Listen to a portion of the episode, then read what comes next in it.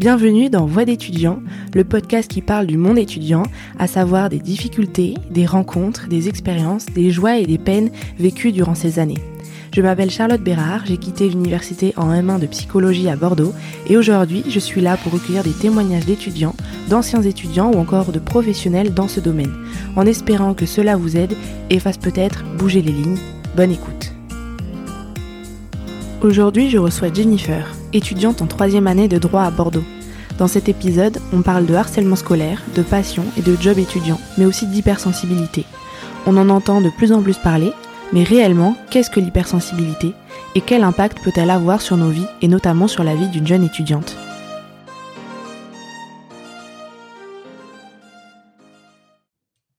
Bonjour Jennifer, bienvenue dans Voix d'étudiants. Bonjour Charlotte. Comment ça va? Mais ça va très bien et toi? Ça va? Super. Donc, euh, je vais te demander de te présenter comme à chaque fois. Est-ce que tu peux me dire ton prénom, euh, ton âge, ta ville, tes études ou ton travail? Ok, pas de souci. Alors du coup, je m'appelle Jennifer, j'ai 21 ans. Euh, je suis en fac de droit à Bordeaux, à l'université Bordeaux-Montesquieu, en troisième année. Et à côté de ça, je travaille en contrat 20 heures dans un drive alimentaire pour m'aider à payer mes études pour plus tard. Bah parfait. Donc on va débuter par le le commencement. Euh, Est-ce qu'au collège, du coup, t'avais euh, déjà cette envie d'aller de, vers le droit ou pas du tout? Pas du tout.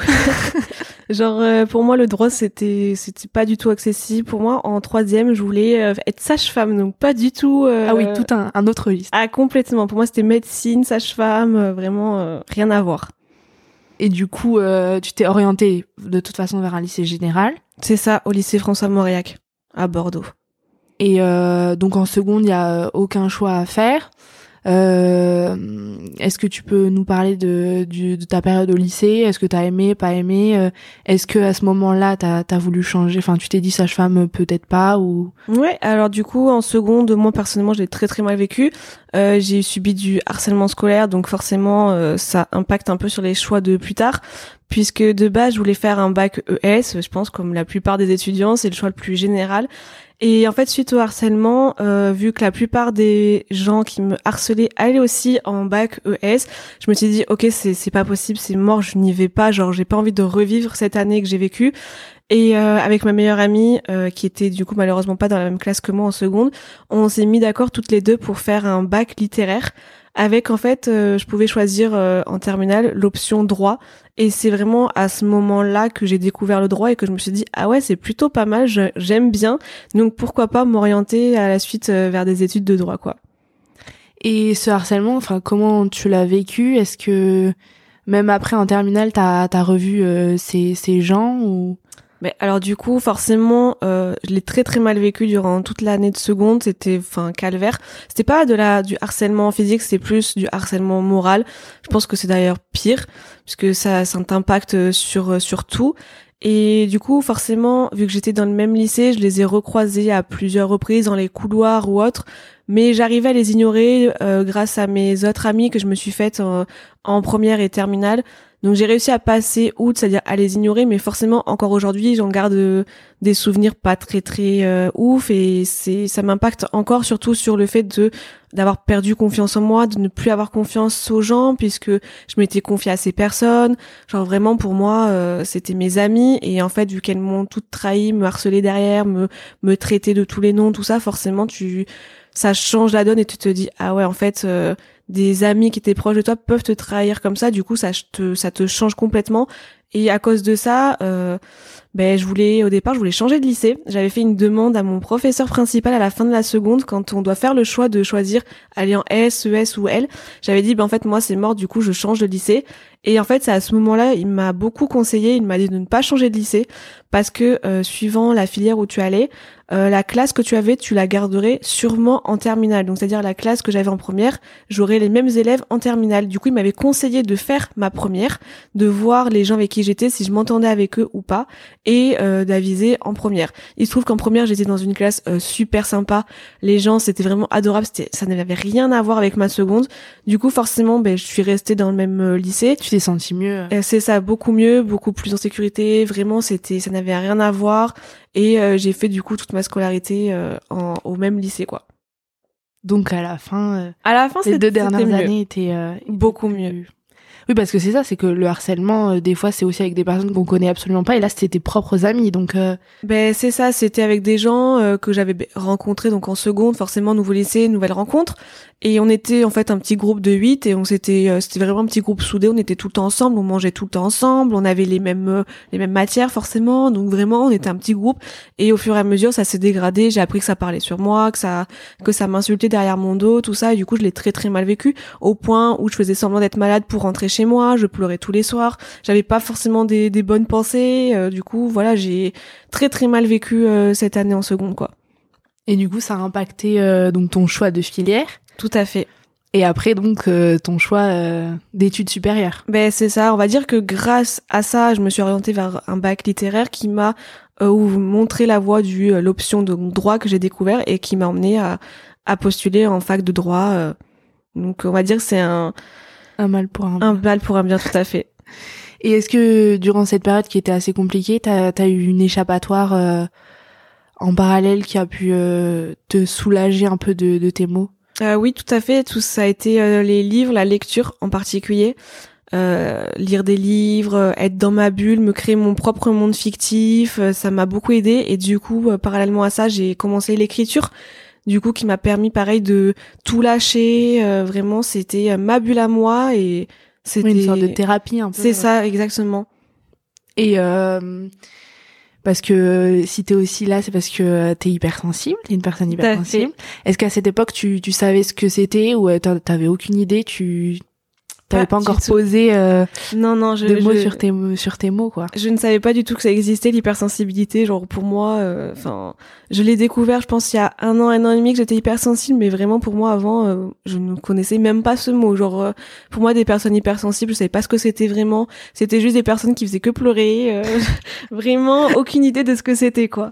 Est-ce que tu penses que ça a impacté ta scolarité déjà au lycée est-ce que tes voilà tes émotions forcément tu les as tu les ressens euh, plus fortement euh, le stress l'anxiété aussi. Donc euh, est-ce qu'il y a des moments où tu t'es dit je suis pas normal ou des eu tu t'es dit il y a quelque chose qui fait que je suis je suis comme ça? Alors au lycée je pense pas parce que du coup forcément je connaissais pas du tout mais je pense plus à partir de la fac où là j'ai décuplé genre un gros gros stress, des angoisses et, là je me suis vraiment posé la question de pourquoi moi j'ai tout ça et pourquoi pas les autres et j'ai essayé de mettre un nom en fait sur ça et c'est là où j'ai découvert l'hypersensibilité donc euh, grâce à des blogs à des vlogs euh, grâce euh, à des youtubeuses grâce à des livres et là je me suis vraiment renseignée et c'est à ce moment-là où je me suis dit ah ouais je suis peut-être en fait hypersensible et tout ce que j'avais développé genre pendant trois ans, le stress, euh, pleurer euh, pour rien comme on dit, euh, je me suis dit bah en fait je suis hypersensible et tout ce, enfin je comprends en fait d'où, je comprenais en fait d'où venait tout ce, tout ça quoi. Je mettais enfin un nom sur ça. Oui, ça t'a soulagé de savoir ouais, voilà, tout à fait. ça venait quoi. C'est ça. Et du coup t'es arrivé euh, en fac de droit première année. Oui. Euh, Est-ce que ça répondait à tes attentes ou ou pas? Alors pas du tout. euh, J'aimais bien le droit, mais j'ai beaucoup de mal avec tout ce qui est la théorie. Donc, euh, et en fait, vu que c'est pas du tout, euh, c'est des matières, on va dire générales. Donc, franchement, pour moi, euh, j'avais beaucoup de mal. Mais je me suis accrochée. Je me suis dit, euh, tu feras ce qui te plaît plus tard. Continue dans ta lancée, même si maintenant ça te, enfin, pour l'instant ça te plaît pas. Continue et tu verras plus tard, quoi. Donc, t'as réussi ta, ta L1. Oui. Parce que t'as commencé à travailler en, en temps partiel à côté à partir de la L1 euh, non, non, non. Euh, la L1, je me la suis laissée euh, tranquille. Je me suis dit, c'est un gros changement. Je passe à la fac, faut que je m'adapte, tout ça. J'avais le permis, je venais d'avoir le permis, donc je m'étais dit vraiment, la L1, je me concentre sur les études. J'ai commencé à travailler à partir de la fin L1, après les examens, où là, je me suis dit, je voulais, au départ, je voulais un, un travail pour l'été, comme beaucoup d'étudiants, et ça a débouché sur un euh, temps partiel en CDI, du coup, dans mon drive alimentaire où je travaille. Parce que du coup, tu avais la possibilité avec ton emploi du temps de, de travailler. Ouais, euh, c'est ça. Je, je, pouvais travailler avec un petit contrat à côté. C'était euh, largement euh, possible. Ok. Et t'habitais toujours chez tes parents à, à cette période-là? Toujours chez mes parents, ouais, ouais. D'accord. Et du coup, tu rentres en L2. Est-ce qu'il y a des, des choix à faire en L2 de droit, des matières à prendre pour se spécialiser ou c'est encore très général? Alors en L2, c'est encore très général malgré qu'il y a certaines matières qu'on peut choisir en option parmi d'autres. Et en fait, le choix se fait euh, surtout à la fin de la L2 Ou pour la L3, on doit choisir un parcours. Il y a différents parcours en droit, du droit privé, du droit des entreprises, du droit administratif. Voilà, il y a plusieurs options. Et le choix se fait à ce moment-là. Et du coup, tu commences déjà à t'orienter vers une spécialisation en fait. D'accord. Et qu'est-ce que t'aimais du coup dans, dans les matières que t'avais eu en L1, L2 Est-ce que euh, ton, ton choix s'est affiné ou? Euh, Moi j'étais euh, passionnée par le droit pénal et sciences criminelles, c'était vraiment euh, ma passion, j'adorais cette matière et euh, du coup, euh, je suis partie vers le droit privé parce que c'est là où il y avait cette matière qu'on pouvait prendre en TD comme mon option. Donc je m'étais dit c'est le meilleur choix à faire. Dans les autres options, c'était pas forcément, il y avait pas forcément de pénal. Donc je suis allée en droit privé, voilà, pour parce qu'il y avait du droit pénal en particulier, quoi. Donc ça, c'était ton choix de, de L3. C'est ça. Et, et pendant ces deux premières années et ce début de L3, euh, est-ce que euh, t'as par rapport à ton hypersensibilité, est-ce que donc c'est à ce moment-là que t'as mis des mots dessus? Tout à fait. Et euh, est-ce qu'il y a eu des, des changements? Euh, Est-ce que ton avis euh, par rapport à ça a évolué? T'es ressenti aussi? Bah du coup, euh, j'ai fait donc comme j'avais dit beaucoup de recherches et j'ai donc j'ai appris que j'étais hypersensible puisque j'avais des périodes où vraiment avant les examens, je doutais complètement de moi. C'est-à-dire c'était une grosse période de stress, je faisais que pleurer le soir, j'étais pas bien, j'arrivais pas à me mettre dans l'ambiance, révision et tout, pour ça servait à rien, je me remettais tout le temps en question. Et du coup, euh, en apprenant ce qu'était l'hypersensibilité, j'ai appris que voilà, être hypersensible, c'est développer euh, du stress, plus que les autres, c'est avoir le sens du détail, être perfectionniste et ça ça m'a beaucoup bloqué parce que euh, c'est on va prendre un truc débile, faire une dissertation à l'écrit, eh ben euh, s'il y avait une faute ou s'il y avait du blanco, vu que c'était pas parfait, fallait que je recommence. Et du coup c'est perdre du temps. Et c'est c'est vraiment euh, handicapant dans ce sens-là où le sens du perfectionnisme, c'est c'est vraiment lourd parce que dès qu'il y a un petit détail ça va pas, tu stresses, tu recommences, tu perds du temps. Et du coup ça m'a c'est plutôt l'hypersensibilité du côté perfectionniste. Créatif aussi, ça m'a beaucoup euh, beaucoup bloqué et j'avançais pas en fait. Et ce, cette créativité, du coup, tu l'as retrouvée un peu quand même dans dans ton écriture et dans dans les livres, j'imagine. Voilà, tout à fait. Euh, le, le côté hypersensible créatif, moi, c'était dans le côté écriture, faire un roman, euh, lire, vraiment. ça a été du bon côté, le bon côté de l'hypersensibilité. pour moi, ça a été voilà ce côté créatif, être créative. Et c'était, j'imagine, t'as bouffé d'air frais euh, face euh, aux cours, aux révisions. Ah mais euh. complètement, c'est-à-dire que je rentrais des cours et je voulais pas réviser, j'étais moi vas-y, je vais lire un livre, ça va me calmer, ça direct. Et vraiment c'était c'était ça quoi, c'était je me posais devant mon livre avec mes écouteurs, ma musique et j'étais dans ma bulle et ça me faisait ça me permettait d'oublier en fait de lâcher prise. Exactement, c'est ça. Et tu parlais du perfectionnisme. Euh, j'imagine que c'est d'autant plus compliqué quand on est en droit et que euh, voilà, t'as des dissertations à faire, euh, t'as des choses à rendre, euh, t'as des cours à apprendre par cœur et euh, et du coup c'est encore c'est compliqué. Est-ce qu'il y a encore d'autres choses que l'hypersensibilité, enfin qui sont compliquées à gérer avec les études? Euh, bah alors moi du coup vu que j'ai eu un travail à côté c'était réussir à trouver le temps pour les études le temps pour le travail c'est-à-dire que des fois, je faisais ma journée à la fac, je rentrais vite vite, je devais aller au boulot. Et après le boulot, je rentrais, fallait vite vite que je fasse mes devoirs, faire les dissertations, les TD, tout ça. Donc là, ça a été un rythme à prendre. Il fallait vraiment s'adapter. Et euh, après une fois qu'on a trouvé le rythme euh, franchement ça allait. Moi je me rappelle j'avais des, des amis à moi à la fac elles me disaient mais je sais pas comment t'arrives à faire euh, les, les cours et à côté avoir un boulot vraiment chapeau bas on te félicite pour ça parce que nous c'est impossible. Alors que elles elles habitaient à côté de la fac. Donc elles avaient pas le même trajet que moi tout ça. Et genre vraiment pour ça j'avoue que je suis fière de moi d'avoir réussi à trouver ce petit entre-deux, le moment pour la fac, le moment pour lire, le moment pour faire les TD, le moment pour aller au boulot. J'ai toujours réussi à tout mettre ensemble sans euh, forcément être submergée. Euh, oui, t'as compartimenté euh, ton emploi du temps. Euh. Voilà, c'est-à-dire que ben, quand j'avais un trou, ben, je perdais pas mon temps à aller boire un café ou j'allais à la BU et je bossais mes TD directement. Je m'avançais tout le temps. le week-end, pareil, genre dès que j'avais une heure, deux heures de, de temps libre, je faisais faisais mes devoirs, euh, je m'avançais en fait. Je le soir, ben le vendredi par exemple, je finissais à 15h, ben je rentrais pas chez moi. De 15h à 17h, je restais à la BU et je faisais mes TD. Je prenais en fait le maximum d'avance et je me disais OK, tout le temps que je prends la semaine à aller à la BU à faire les TD en avance, ben c'est euh, ça que j'ai en moins le week-end à faire et je suis beaucoup plus tranquille le week-end. Je peux un peu plus me, me relâcher, lâcher prise, j'ai pas ce stress le dimanche soir, oh, j'ai pas fini mon TD avant 8h, faut que je le poste et tout. Non non, moi tout le temps mes TD étaient faits euh, le vendredi soir, ils étaient finis euh, et j'étais vraiment tranquille, j'avais pas cette pression en fait. Oui, parce que j'imagine qu'en plus euh, voilà, quand on ressent les émotions de manière plus plus forte et plus intense, le stress aussi. Et donc le faire en avance, ça ça te permettait aussi de voilà de dire j'aurais pas cette dose de stress c'est ça c'était c'était très très rassurant c'était rassurant dans le côté ok bon ben ça c'est fait. Au moins j'ai pas ce stress de euh, vite le faire et de faire n'importe quoi du coup. Du coup avec ce côté perfectionniste c'était hors de question pour moi de bâcler un travail. C'était euh, pas possible. Donc du coup voilà de prendre de, de prendre le temps libre pour faire les TD comme il faut tout ça avant euh, de les rendre. Vraiment ça a été c'était très très bien ça m'a c'était une dose de stress en moins. J'arrivais le lundi, euh, j'étais tranquille, j'avais pas le stress des autres. Oh, j'ai été dans une heure, il faut vite que j'aille la BU le rédiger. Moi, j'étais là, mais comment vous faites? Je ne pourrais pas euh, être comme vous, quoi. Qu'est-ce que t'as apporté en fait ce, travail-là? Ah ben clairement euh, de l'organisation, ça c'est c'est sûr et certain parce qu'avoir un travail à côté des études, il va il faut forcément savoir s'organiser, organiser son emploi du temps, euh, c'était c'était primordial. Et travailler à côté, ça m'a permis de vraiment d'être indépendante financièrement surtout, c'est ce que je voulais en travaillant. Et euh, ça m'a fait beaucoup grandir. Forcément avoir un travail être dans la vie adulte être confronté à la vie adulte ça te change parce que t'es étudiant mais en même temps t'es confronté aux problèmes d'adultes, c'est-à-dire à la vie d'adulte, avoir un salaire, des bulletins de salaire, tout ça. Donc vraiment, ça m'a apporté euh, que du bien, ça m'a fait beaucoup grandir de travailler à côté des études. Parce qu'en quoi, euh, enfin, en plus c'est ce que tu disais, hein, que tu avais ce, ce manque de pratique, euh, enfin que la théorie, toi, ça, ça te saoulait un peu. Et là, ça t'apporte quand même de la pratique de rentrer dans ce monde du travail.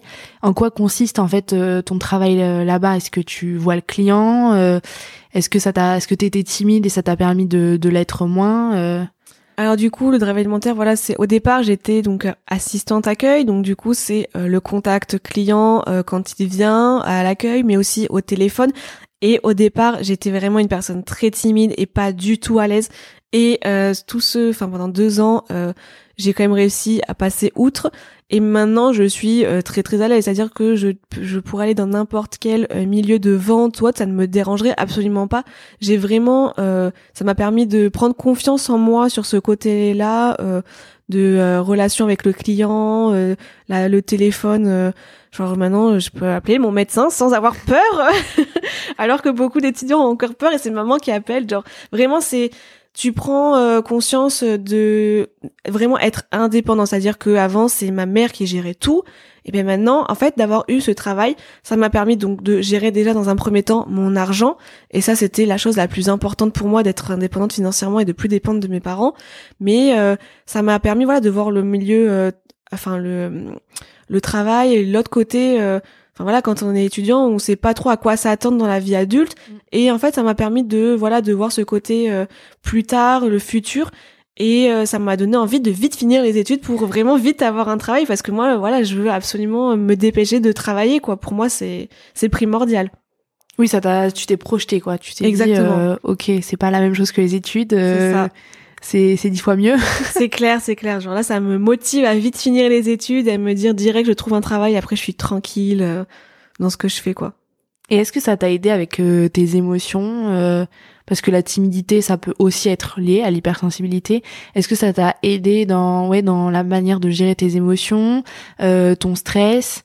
Qu'est-ce que, à ce euh, niveau-là, en tout cas, qu'est-ce que le travail t'a apporté? Alors, ça m'a aidé, oui et non, parce que du coup, euh, au départ, être confronté à des gens que je ne connais pas, je prenais des remarques. Forcément, au départ, euh, sur ton travail, tu sais, enfin, tu, prends des remarques, tu fais pas tout bien, ce qui est logique. T'es dans un monde du travail, t'apprends. Et j'avais beaucoup de mal avec euh, le fait de me prendre des remarques sur mon travail. Du coup, par l'hypersensibilité, en fait, je prenais tout à cœur. J'étais très susceptible et je le suis encore, mais je travaille dessus. Mais euh, du coup, je prenais toutes les remarques euh, à cœur et en fait, je j'avais une remarque et je ne l'oubliais pas. C'est-à-dire que je me couchais, je pensais à ça et je me disais mais comment je peux faire pour mieux faire la prochaine fois? Pourquoi il m'a dit ça à moi? Genre vraiment, ça me du coup ça m'a ça touché euh, profondément et t'avais l'impression que c'était toi qui étais visé et pas euh, ton travail euh. non mais c'est ça j'avais l'impression que c'était que moi qui faisais n'importe quoi qui fautait alors que pas du tout c'était juste pour m'aider à m'améliorer dans le futur mais l'hypersensibilité faisait que je prenais trop à cœur et vraiment je prenais la remarque que pour moi et et du coup ça a été très très compliqué au départ de, de gérer ça et du coup, on va revenir aux études un peu. Euh, donc là, t'es passé en L3. Oui, tout à fait. Et, euh, et comment s'est passé cette année-là, du coup? Euh, bah Alors du coup, il faut savoir que j'ai redoublé à cause du Covid. Euh, du coup, parce que j'étais euh, en L3 quand on a été confiné en mars. Et euh, en fait, avec le confinement, tout ça, les études à la maison, euh, nous, à l'époque, euh, il n'y avait pas Zoom. C'est-à-dire que les profs, ils nous balançaient les cours en ligne et on se débrouillait. Les TD, il y avait plus de TD. Donc les cours, c'était les profs qui balançaient leurs cours en, ligne sans rien. On n'avait aucun, aucune aide, en fait, aucun, enfin, on avait le support du cours, mais on n'avait aucune explication derrière. Donc ça a été très compliqué. Et du coup, j'ai pris la décision avec voilà, en me concertant avec ma mère, mes amis. Je me suis dit OK, qu'est-ce que je fais? Et parce que il faut savoir qu'en master, il y a la sélection. Donc c'est-à-dire on prend en compte tes notes, tout ça. Et euh, avec du coup euh, ma mère qui m'a beaucoup aidé là-dedans, je me suis mise d'accord pour redoubler et retenter une année parce que c'était pas possible pour moi, genre ne rien comprendre au cours, vraiment euh, passer en master, euh, en sélection alors que les examens c'est des QCM en ligne, tout le monde avait 18, pouvait tricher, forcément c'est c'est pas vraiment correct. Donc j'ai préféré prendre la décision de redoubler pour me refaire une année correctement, vraiment, euh, et c'est beaucoup mieux d'ailleurs. Euh, je m'en sors beaucoup mieux pour l'instant. Du coup, t'es en deuxième année de L3. C'est ça, du coup. Voilà, et tu le, tu le vis, oui, tu le, tu le vis mieux. Et c'est mieux géré, du coup, par euh, du coup, les profs et l'université? Pour l'instant, c'est beaucoup mieux géré parce que, donc, au début de l'année, on était en 50%, 50%, c'est-à-dire 50% à la maison, 50% à la fac, une semaine sur deux. Ce qui est déjà un bon système. Les TD étaient tout le temps à la fac. Ce que je trouve important, voilà, les TD, c'est le plus important pour moi. Et euh, du coup, à partir ben, de octobre et le confinement, on n'a plus eu euh, TD en cours, on n'était plus en cours, mais ça a été mieux géré dans le sens où euh, les profs ont appris à se servir de Zoom et on pouvait suivre voilà les cours avec les profs comme si on était en amphi mais on était chez nous quoi. Mais c'était pas du cours qui était balancé sur le LNT, voilà quoi, on avait un support, on se démerdait. Non non, là c'était vraiment chaque semaine les ça respectait les horaires comme si on était à la fac sauf qu'on était chez nous. Donc la fac a un peu mieux géré mais un peu mieux hein. Oui, c'était pas encore, euh, c'était pas encore ça. C'est ça. on peut mieux faire. Est-ce qu'il y a d'autres choses que le Covid a impacté, que ça soit dans tes études, ton travail, euh, ta vie personnelle euh, Comment tu as vécu ce premier confinement, ce deuxième confinement? Alors moi, le premier confinement, je l'ai plutôt bien vécu et en fait, le fait d'avoir un travail à côté m'a beaucoup aidé. C'est-à-dire que j'étais pas comme la plupart des étudiants confinés chez moi à rien faire vu que j'avais un travail, eh ben je pouvais sortir, je voyais des gens, je voyais mes collègues. Donc honnêtement, moi le premier confinement ne m'a pas du tout dérangé. Euh, vu qu'on n'avait pas cours, ben je pouvais travailler quand je voulais. Enfin. Oui, c'est ça. C'est parce qu'en fait, surtout ton, enfin ton travail et, enfin vu que c'était un drive alimentaire, c'est resté ouvert, donc. Euh, c'est ça. Donc ça a continué. Et j'imagine que ça continue encore plus parce qu'on est en période en plus de pandémie. Ben c'est ça, le problème c'est qu'avec le drive alimentaire, on a eu euh, énormément de monde, des grosses commandes parce que les gens pensaient qu'on allait être en pénurie, donc ils faisaient des courses euh, ahurissantes et euh, du coup voilà, on, on, a tous augmenté de contrats ceux qui travaillaient, on a fait plus d'heures et ça ça nous a vraiment permis de d'être en, encore avoir une vie sociable en fait tout simplement. Oui, de continuer à vivre un peu ouais, c'est ça. ce que les autres ne pouvaient pas vivre. Et le, deuxième confinement, là, du coup, t'étais, enfin, t'étais euh, en cours? Ouais, ouais. Euh, là, c'était un peu plus compliqué parce que du coup, euh, vu que mes cours respectaient bien mon emploi du temps, il fallait aussi s'adapter avec mon boulot, les horaires, tout en ayant toujours autant de monde qu'au premier confinement. Donc du coup, j'étais doublement fatiguée des journées de boulot parce qu'on n'arrêtait pas et il fallait suivre derrière les cours. Mais globalement, j'ai réussi, grâce à mon organisation, toujours à bien, euh, à bien gérer ça dans la plus fin. En tout cas, euh, pour l'instant, je gère plutôt bien. Oui, parce que le travail, euh, enfin d'un drive quand même, c'est assez physique. Ah ben oui. C'est c'est très très physique. On fait les commandes des gens, les c'est lourd. On livre, on fait ça pendant 4-5 heures d'affilée. Donc c'est on fait que marcher. On n'est pas assis derrière un bureau. vraiment c'est c'est sportif quoi. Et c'est quoi les horaires du, enfin, à quelle heure tu peux commencer, à quelle heure tu peux débaucher euh Du coup, alors au plus tôt, on peut commencer à 6 heures du matin. Et euh, avant le couvre-feu, on pouvait terminer à 20h30. Ensuite, il y a eu le premier couvre-feu où on fermait, où nous on débauchait à 20h.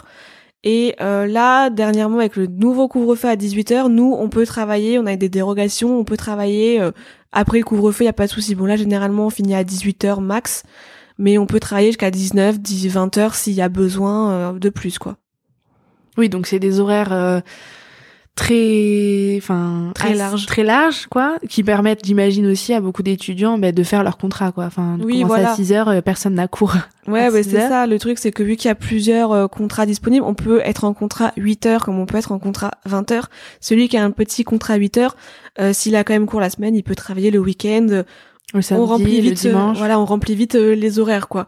Il peut faire du 6h, 8h30, il fait 2h30 déjà sur un contrat 8h, c'est toujours ça, c'est, c'est facile, euh, on, arrive facilement à combler les trous, quoi. Puis il y a aussi les vacances, et du coup, quand on a, on manque d'heures pendant les vacances, il comble ce trou de manque, on fait plus d'heures, quoi. Mais j'imagine que le rythme doit être soutenu entre du coup ces horaires qui sont pas qui sont cool pour euh, avoir les études à côté mais qui en même temps euh, sont fatigants parce que commencer à 6 heures du matin bah, c'est se lever tôt. Ah oui. et travailler le week-end. Euh, et comment enfin ça ça t'a pas trop dérangé pour gérer tes études et ta vie personnelle et l'hypersensibilité ah ben c'est clair que ça a été un, un, rythme à prendre parce que quand tu commences à 6 heures, tu te lèves à 5 heures, t'embauches à 6 heures, généralement tu fais tu travailles jusqu'à 10 heures, ensuite j'enchaînais les cours l'après-midi jusqu'à 18 heures, et après à 18 heures fallait que je fasse mes devoirs. Ça a été un, un bon, c'était, il y avait des journées bien remplies, et, euh, et c'est vrai que l'hypersensibilité, le, le stress était beaucoup là, j'étais toujours là en mode est-ce que je vais réussir à faire tout ce que j'ai prévu dans la journée? J'ai tellement de choses à faire et j'avais beaucoup de mal à, à gérer tout ça. Le, le stress euh, vraiment était toujours là, toujours présent et je stressais tout le temps de savoir est-ce que je vais réussir à tout faire? Et la plupart du temps des fois je devais décaler des choses. Et du coup je m'en rendais malade du fait que ce que je devais faire le lundi je le repoussais au mardi. Et je m'en j'étais pas bien. J'étais en mode mais non c'est pas possible. Je comment je, je comment je vais faire? Je repousse un truc le mardi ça veut dire que le mardi je vais aussi repousser un autre truc. Et du coup genre euh, vraiment le, stress de l'hypersensibilité était là et le côté perfectionniste aussi. Parce que j'étais en mode non non mais si j'ai mis ça le lundi c'est que je dois le faire le lundi pas le mardi. Et du coup ben ça finissait ou des fois si vraiment je voulais réussir à réussir à tout faire, je me couchais à des heures pas possibles, c'est-à-dire à 1 heure ou 2 heures du mat, alors que le lendemain, je recommençais une journée où je me levais à 8 heures ou si je travaillais plus tôt euh, et je réenchaînais quoi. Donc c'est vraiment un rythme euh, pas comme les autres quoi. Oui, faut le faut le prendre quoi. Ouais, c'est ça et puis il faut réussir à à le supporter. gérer. Mm. Parce qu'il y en a, il y en a, le rythme études plus travail, ils y arrivent pas tout simplement, ils sont vite fatigués ou vite submergés par le travail et ils n'arrivent pas à s'organiser quoi. Et toi, ça va, t'as as une bonne organisation Ouais, ouais, ça va. Grâce au côté perfectionniste, on arrive à bien s'organiser. Et puis, j'ai beaucoup de d'aide. Euh, j'ai beaucoup d'amis qui me supportent, qui m'aident, euh, ma famille qui sont derrière moi et qui arrivent euh, à me à me rebooster, à, à m'aider quand ça va pas, à me dire mais t'inquiète, ça va le faire, ça va aller. Et vraiment, je peux, je sais que je peux compter sur eux quoi quand ça va pas.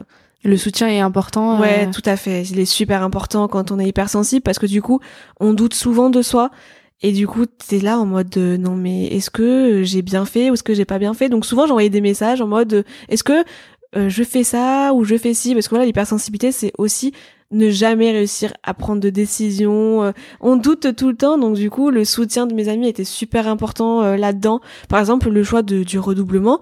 Je sais que j'envoyais des messages à mes amis. Qu'est-ce que t'en penses, toi Comment tu le Est-ce que tu, le ferais comme moi et tout Et beaucoup m'ont aidé, m'ont dit non mais un redoublement c'est pas grave, c'est c'est limite c'est mieux. Je me suis, j'avais même, euh, je me rappelle à cette époque, envoyé des mails aux gérants des masters en mode est-ce que vous prenez des étudiants redoublants Est-ce que c'est grave si je redouble. Oui, tu voulais être sûr que ton redoublement euh, n'impacte pas. Voilà, je voulais être euh, sûr que ça me pénalise pas dans le futur. Mm. Et, euh, et du coup, voilà, donc j'ai eu le soutien de ma famille qui m'a dit non mais un redoublement c'est rien. Mes amis, pareil, ils m'ont dit ça ne peut que être bénéfique pour toi. Et les réponses des études, enfin des responsables des masters m'ont aussi beaucoup rassuré. Ils étaient là, non mais vous inquiétez pas, si votre redoublement est bénéfique, c'est ça, ça, on le prend pas en compte. Enfin, vraiment, vous inquiétez pas pour ça. Il y a plein d'étudiants qui redoublent et c'est pas pour ça que derrière ils ont pas un master qu'ils veulent quoi. Non mais c'est bien de dire ça parce qu'il y a peut-être des, des personnes qui vont nous écouter et qui vont se dire bon je peux contacter les gérants oui, des non, non, masters. mais franchement, et je, je l'ai fait, j'ai fait euh, plein de responsables masters en toute la France. Genre vraiment, j'ai contacté le master de Toulouse comme de Lyon. Enfin vraiment, j'ai envoyé, je pense, une dizaine de mails à cette époque où je me présentais. Voilà, je me disais, écoutez, euh, je redouble. Euh, est-ce que ça va m'impacter? Est-ce que vous, comment vous le prenez en compte en fait dans le dossier?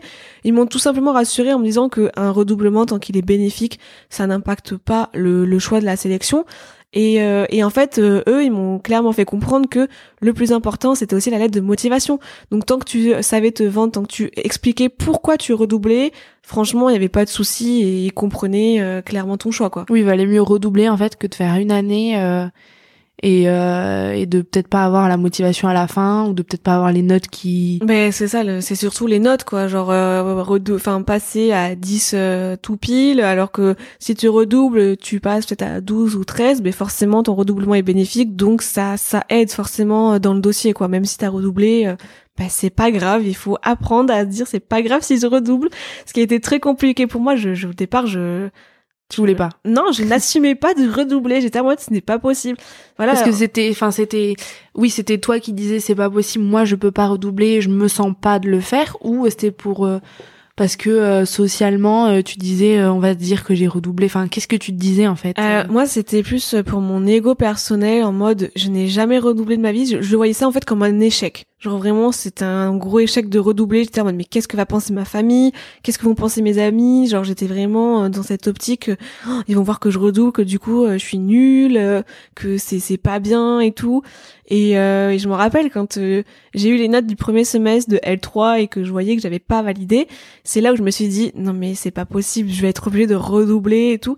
Et je me rappelle que ce jour-là, j'avais pleuré dans ma chambre. Ça fait un choc. J'ai eu un gros choc et ma mère est venue me rassurer en me disant mais pourquoi tu pleures? Genre euh, c'est pas grave de redoubler, nous on te soutiendra toujours quelles que soient tes décisions, euh, sache qu'on est on sera toujours là pour toi et tout.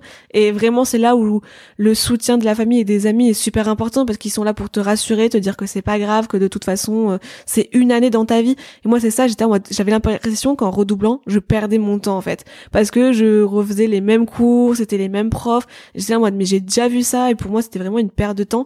Et ma mère m'a fait comprendre que clairement euh, c'était pas une perte de temps, j'allais euh, apprendre des choses. Euh, Enfin voilà quoi, ça m'a permis de travailler un an de plus, du coup d'économiser un an de plus, de rencontrer de nouvelles personnes et de mieux comprendre du coup mon cours parce que je ne l'avais pas bien compris la première fois et là vraiment euh, je l'ai mieux compris et je me suis pour les examens je me sentais mieux préparée. Du coup j'ai redoublé donc j'étais dans la même voie, j'avais pris les mêmes matières, du coup je me suis retrouvée avec euh, pratiquement les mêmes profs. Donc faut savoir qu'à la fac quand t'as les mêmes profs t'as aussi les mêmes cours.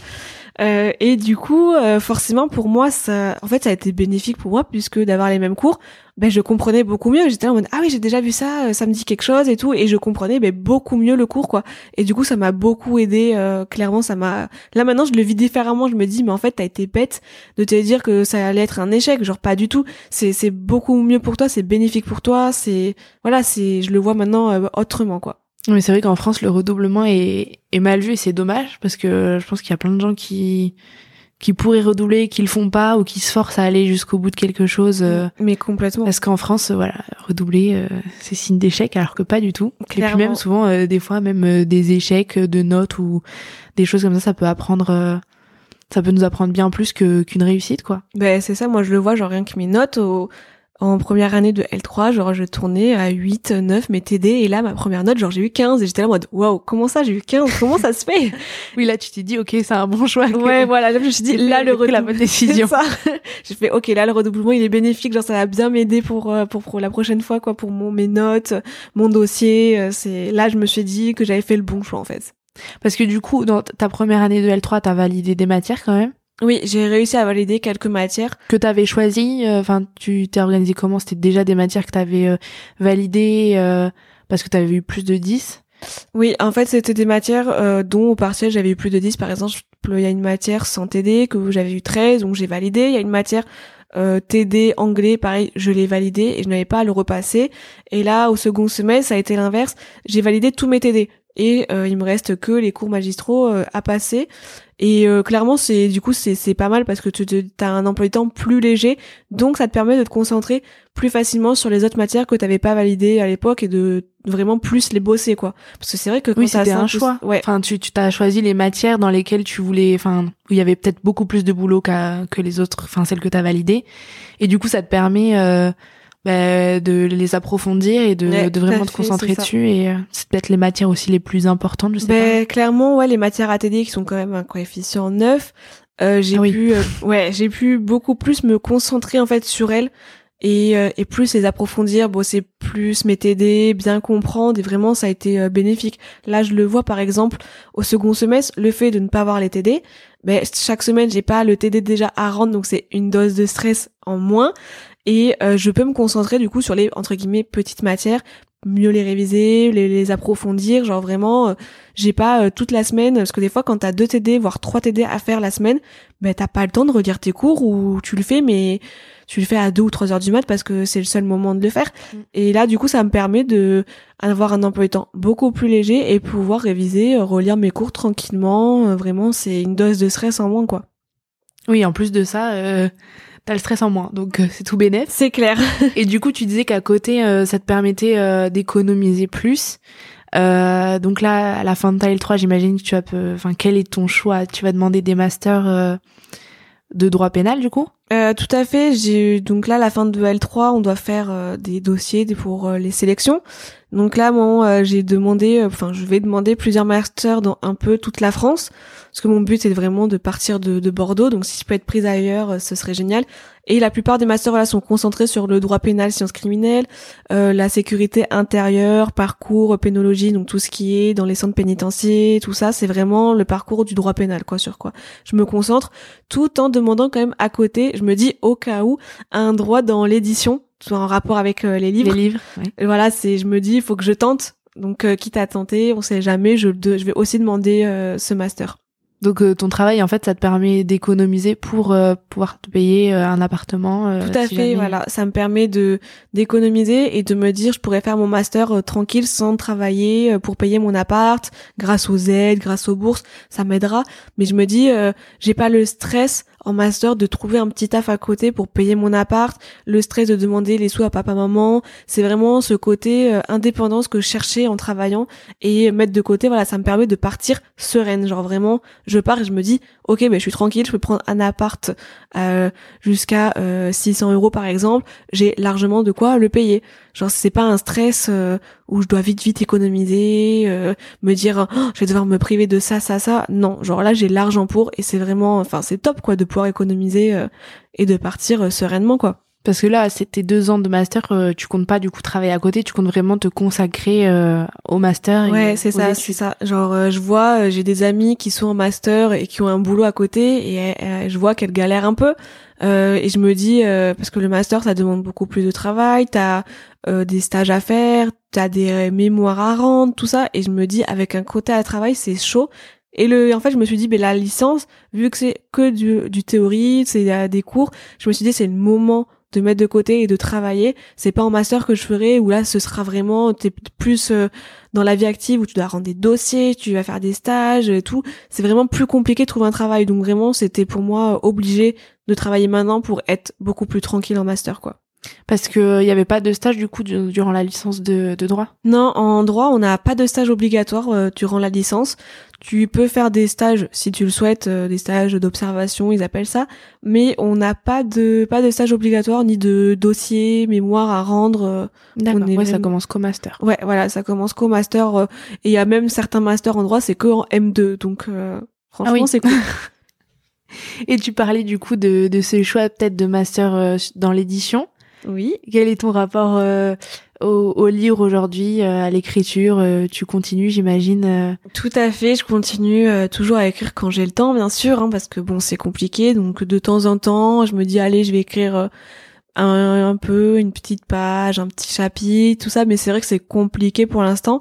Et, et moi, l'édition, voilà, je aujourd'hui j'ai une grande collection de, de livres. Et je me dis, c'est vraiment un monde que j'aimerais euh, voir euh, comment ça se développe, je voudrais voir comment ça se crée, tout ça, je voudrais bien être dans ce milieu, ça me passionne tellement que je veux voir comment c'est fait. Donc je me dis grâce à tout ce côté, toute cette connaissance que j'ai acquise toute seule des livres, pourquoi pas tenter d'être dans l'édition? Parce que vraiment c'est un un monde le livre qui me passionne énormément. Et voilà quoi, je sais que même si je fais un master de droit, je continuerai à lire. Dans tous les cas, je continuerai à écrire. Et ce sera toujours présent, ce sera toujours là. Et tu t'es jamais dit que, enfin, t'aimerais faire vraiment un truc consacré euh, qu'au livre, qu'à qu'à la lecture euh... Euh, mais du coup, si, euh, du coup, grâce au livre, j'ai euh, fait un compte TikTok où, euh, en fait, on appelle ça les, on appelle les book talk et où je parle en fait de mes livres, de mes lectures, de mes préférences. voilà, c'est vraiment consacré euh, au, au, livre. Les gens dans les commentaires, ils me disent est-ce que tu peux parler de tel livre? Ben si je l'ai lu, j'en parle. Euh, grâce à ce, grâce à mon compte TikTok d'ailleurs, j'ai même eu une, un partenariat euh, ponctuel, c'est-à-dire euh, pour un seul livre avec la maison d'édition J'ai lu qui m'a permis donc de recevoir le livre gratuitement de je peux le voilà je j'arrive à faire des partenariats aujourd'hui et je chose inimaginable à l'époque. Jamais je m'étais dit, euh, oh, je vais recevoir des livres gratuitement. Euh, pour moi, c'était toujours moi qui allais les payer. Et aujourd'hui, j'arrive à avoir des partenaires par-ci par-là. Alors c'est pas non plus euh, des trucs de ouf, c'est un livre par-ci par-là, mais c'est un début. Et on se dit, qui sait, peut-être que dans deux ans, j'aurai un, un, partenariat fixe avec une maison d'édition fixe et je recevrai tout le temps les livres gratuitement. Qui sait, on ne sait pas. Oui, donc en plus, euh, tu aujourd'hui, tu as tes études, ton travail, cette, euh, ce compte TikTok qui te permet euh, de voilà de, de montrer ta passion et, et de la partager même, parce que du coup, tu as, des abonnés qui, qui parlent avec toi. Ouais, et dans, voilà, et d'en vivre, j'allais dire, mais dans tout cas de, de recevoir des livres etc. Et qu'est-ce qu'on peut te souhaiter par la suite? Est-ce que tu as une idée du métier bien précis que tu aimerais faire ou? Euh, alors du coup, forcément, en demandant deux masters dans deux voies différentes, j'ai deux idées, on va dire, de métier. Forcément, si je suis prise dans le master édition, ça va être travailler dans la confection, dans la confection du livre ou euh, dans euh, tout ce qui est la publication, c'est-à-dire par exemple mettre en valeur le livre sur internet, faire euh, la pub, tout ça. Donc ce milieu-là, c'est ce qui m'intéresse le plus. Parce qu'il faut savoir que dans l'édition, il y a, y a plusieurs métiers. On peut être dans l'imprimerie. Par exemple, moi, ça ne m'intéresse absolument pas de voir des machines imprimer le livre. C'est vraiment pas ce qui m'intéresse. Moi, ce qui m'intéresse, c'est faire la pub, faire euh, les sponsors, faire, euh, par exemple, sur Internet, les logos, enfin, tout ce qui est dans ce milieu-là, vraiment euh, de la communication marketing, on va dire, du livre. Ou alors, si je suis prise dans le master droit pénal, moi, ce qui m'intéresserait beaucoup, ce serait travailler avec les enfants, c'est-à-dire dans le pénal, c'est-à-dire les enfants qui ont du mal, tout ça, vraiment être à l'écoute, à l'aide des enfants, tout ça, quoi. Donc t'as deux voix bien distinctes. Voilà, deux voix bien distinctes euh, qui j'espère pourront aboutir. Euh. Et donc là, oui, en fait, ce que t'attends, c'est de dans quelques mois tu finis ta ta, ta L3, tu fais tes dossiers et, euh, en fonction des masters que tu choisis. C'est ça, j'attendrai de voir où je suis prise et là où le vent me mènera. bon, ben, je te souhaite tout le meilleur. Ben, merci beaucoup. Ben, merci à toi, Jennifer.